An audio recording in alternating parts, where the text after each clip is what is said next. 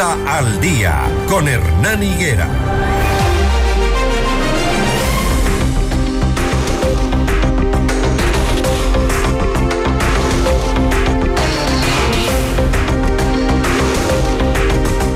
Seis de la mañana, 12 minutos, seis de la mañana con 12 minutos. Vialidad, seguridad, desarrollo productivo son algunas de las propuestas a las que apuntan los candidatos a la alcaldía de Rumiñahui. Pero además, la latente actividad del volcán Cotopaxi pone a los aspirantes a trabajar en planes que garanticen la seguridad de la ciudadanía. Hoy nos acompaña el candidato a alcalde de Rumiñahui, Fabián Isa, por el movimiento Todos Lista 70. Fabián Isa tiene 54 años, ha sido gerente de importantes instituciones financieras de Rumiñahui y de Quito. Actualmente busca posicionar a la gastronomía del cantón Rumiñahui a nivel nacional. Ha sido dirigente de asociaciones y gremios comerciales, sociales y deportivos, actor social con apoyo a grupos eh, vulnerables necesitados, docente en la Universidad de las Fuerzas Armadas ESPE desde hace 25 años. ¿Por qué quiere dejar la docencia y ser político? Fabián, buenos días. Muchas gracias. Más vale complementar porque la política es servicio y en ese sentido hemos visto siempre el vivir de más de 5 mil estudiantes universitarios en mi, actividad, en mi actividad gastronómica, también los jóvenes emprendedores que no tienen condiciones para poder surgir y son migrantes de mi, de mi cantón, no solamente yéndose fuera del, del país, sino fuera de la ciudad, migrando acá a la capital para buscar oportunidades o a otras, a otras provincias. Eso me ha hecho tomar una decisión de que postulemos como un proyecto político de servicio del movimiento Todos Distas 70, Hernán. ¿Qué quiere cambiar en Rumiñahui? ¿Qué hay que cambiar en Rumiñahui? Debemos enfocarnos en el ser humano. Se ha olvidado, ha habido una administración actual y anterior que ha tenido un, una modalidad de trabajo que solo se ha enfocado en, en grupos de poder y se ha hecho una brecha social y económica mucho más latente. Y eso también incide en muchas otras situaciones que están latentes hoy en el Ecuador. La pobreza, la inseguridad. No quiero decir con esto que la, brecha social sea un motivo o un justificante, pero es uno de los puntos que se tiene que atacar, que se tiene que atender para poder atender las situaciones de inseguridad, de reactivación económica, de obras básicas para la urbanidad y la ruralidad del cantón. Si llega usted a la alcaldía, ¿va a poder eh, cambiar eso? Porque eso requiere de políticas nacionales primero. A ver, localmente. Sería un poco utópico decirle a la gente: yo les voy a dar empleo, yo les voy a dar salud, yo les voy a dar trabajo. No les vamos a dar, Hernán. Lo que se debe dar es condiciones para que los ciudadanos del cantón Rumiñahui puedan emprender. Rumiñahui es un cantón muy emprendedor. La mujer luchadora del cantón Rumiñahui ha hecho, ha dado ejemplo pero la municipalidad, los gobiernos de turno no han dado las condiciones. Tenemos un municipio burocrático que debe mejorar el servicio. ¿Qué sería dar las condiciones? ¿Qué habría que cambiar entonces? Trámites burocráticos que duran 5, 6, 7 meses. Por ejemplo, ¿cuáles? Eh, los de permiso de funcionamiento, los permisos de construcción. ¿Qué quitaría usted en eso? hay que eficientemente determinar los, los, procesos que sean adecuados técnicamente. Hernán, una línea de fábrica de normas particulares hace tiempo atrás un día, ahora son 10 días laborables. ¿Y por qué? Simplemente porque lo quieren, no es que se ha incrementado ningún proceso. Se lleva a un punto de que la burocracia y la parte de trámites hagan que el usuario busque un tramitador forzadamente. Eso es corrupción.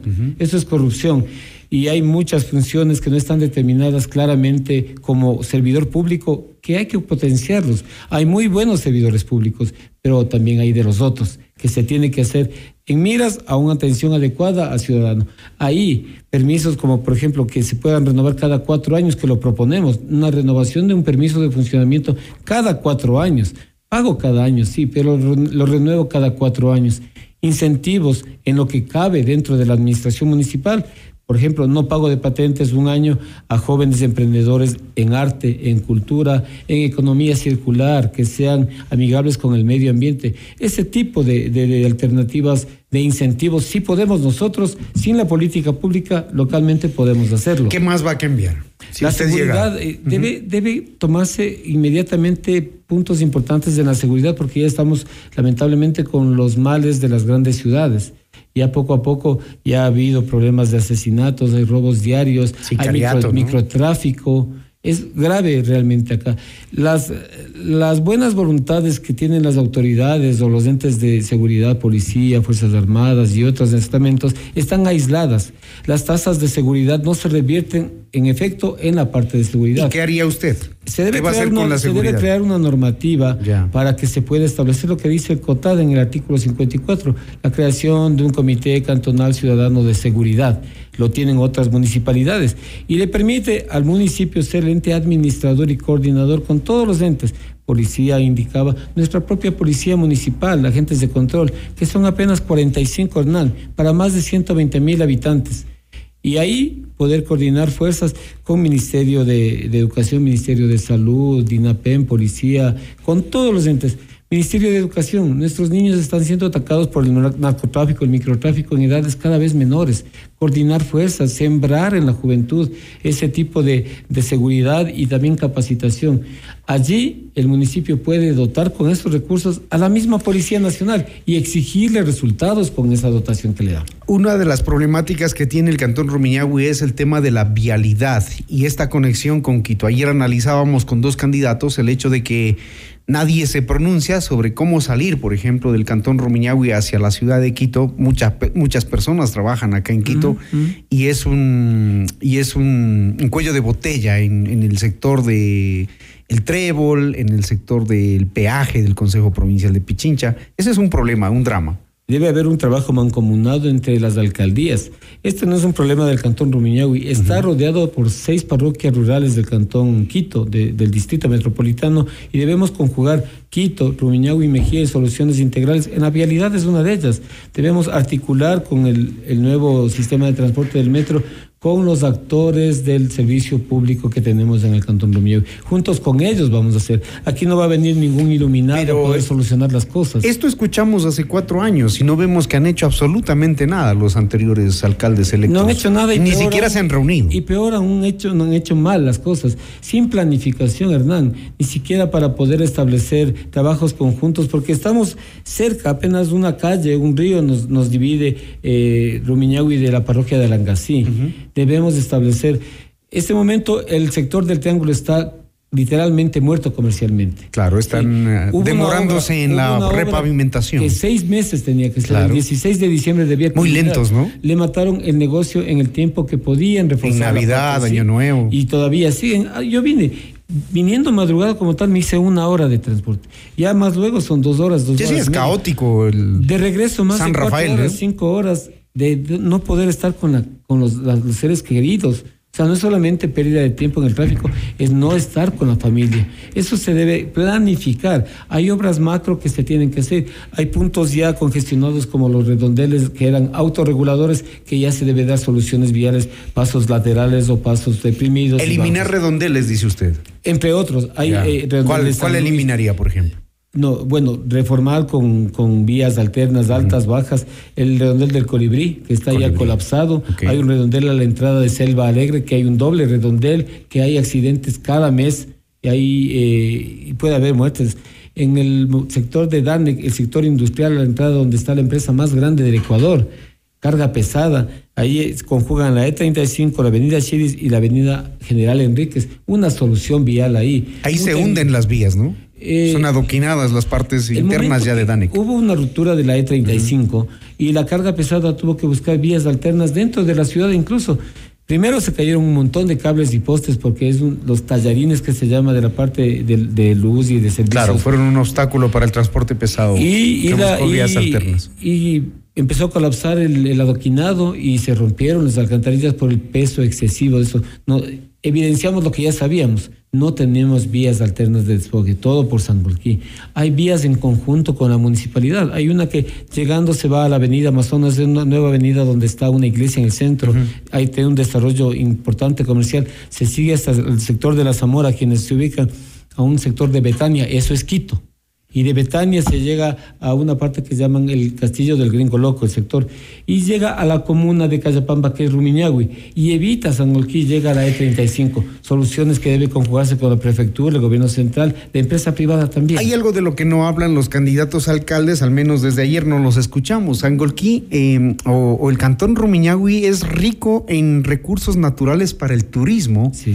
Y de lo que hemos visto, son grupos familiares los que se dedican a potenciar eh, algunos sectores turísticos en el, en el cantón Rumiñahui. ¿Por qué las autoridades no han tomado la posta para eso? Es una pregunta que la administración actual y anterior deberían dar. Solo han puesto etiquetas, ¿no? Pueblo mágico, cantón turístico, pero no dan ni siquiera la básica infraestructura para el turismo. Tenemos dos unos paisajes impresionantes. De las parroquias rurales, Rumipamba, Cotocchoa, que van a ser atendidos, merecen lo mismo o, o más que la urbanidad. Rumipamba, siglo XXI, no tiene agua potable. No tienen alcantarillado, no tienen adoquinado, bordillos, no tienen nada, y más aún con los potenciales, las cascadas que existen, eh, la vialidad que debe ser una prioridad. Hay un eje de cultura, arte que debe potenciarse, la gastronomía también, no solo el hornado. El hornado es un, plato típico e icónico, pero hay una gastronomía riquísima que la municipalidad tiene que generar espacios virtuales y físicos para toda la, potencia del turismo. Un compañero de lista suyo, Jonathan Carrera, dijo que él resolverá el tema de, los, eh, de la fauna urbana con la eutanasia. ¿Usted piensa igual? En Rumiñahui tenemos una política pública para poder ser amigables con usted. Esos son seres humanos que requieren, seres vivos, perdón, seres vivos de cuatro patas que requieren nuestro cariño. Nosotros vamos a generar un albergue temporal para tener justamente la atención prioritaria médica, desparasitación y hacer una adopción dirigida responsable. Ellos tienen libertades de vivir sin dolor, de vivir sin hambre, de, expresar sus condiciones. Tienen derechos y nosotros no vamos a hacer eso. Vamos ¿Qué haría a potenciar, Vamos a potenciar Porque también en, el cantón Rumiñahui ese es un problema. Sí, uno llega allá, el turista llega y lo que busca, encuentra es calles llenas de. Claro, los turistas se admiran también, como acá en Quito. exactamente, pero los perritos no son los responsables, los animalitos, gatos, somos los irresponsables seres humanos. Tenemos que dar condiciones para poder hacer campañas de ¿Qué haría usted ahí? Campañas de esterilización, pero gratuitas. Hay el sector rural donde la parte económica probablemente no les da para poder hacer este tipo de, campañas para perros, perros callejeros y perros callejizados también, que son de la casa, pero les dejamos a que vengan solo a dormir. Entonces, sí, debemos respetar eh, la vida de los, de los seres de cuatro patas. Fabián, el presidente de la República ha dicho que en esta campaña electoral hay varios candidatos alcaldes que financian sus campañas con dineros del narcotráfico. Lo ha escuchado usted, ¿verdad? Sí, lo he escuchado. ¿Usted cómo financia su campaña? Con una minga. ¿Cómo es eso? Realmente eh, de colaboración gratuita de la gente. Tenemos un proyecto de hace cuatro años. ¿La gente colabora gratuitamente? Por supuesto, gratuitamente. Tenemos videos, eh, donde vemos cómo eh, cortamos nosotros mismos las telas, hacemos las banderas. Eh, es una fiesta, es una fiesta. Tuvimos hace unos días atrás una caravana automovilística de más de 600 vehículos. en la dimensión de Rumiñahui nunca se había visto aquello y de pura voluntad de ellos mismos vienen unos afiches que sí los hacemos. Hay candidatos no de narcotráfico, pero sí auspiciados por la municipalidad, están groseramente empapelando y, poniendo toda la parte del cantón, inclusive el centro histórico del cantón, que es prohibido por ordenanza, Hernán. Está prohibido y sin embargo ahí lo han puesto y van contra el paisaje de, de, de Sangolquí. Eso, esas cosas son dignas de, puntualizar como movimiento todos. Muy bien. Escucharon ustedes a Fabián Isa, candidato alcalde de Rumiñahui por el movimiento Todos Lista 70. Gracias. Sí, muchísimas gracias, porque ahora sí Rumiñahui tendrá un alcalde para y por el pueblo. Muchísimas gracias, Hernán. Gracias. 625, esto es Notimundo al día, siempre bien informados.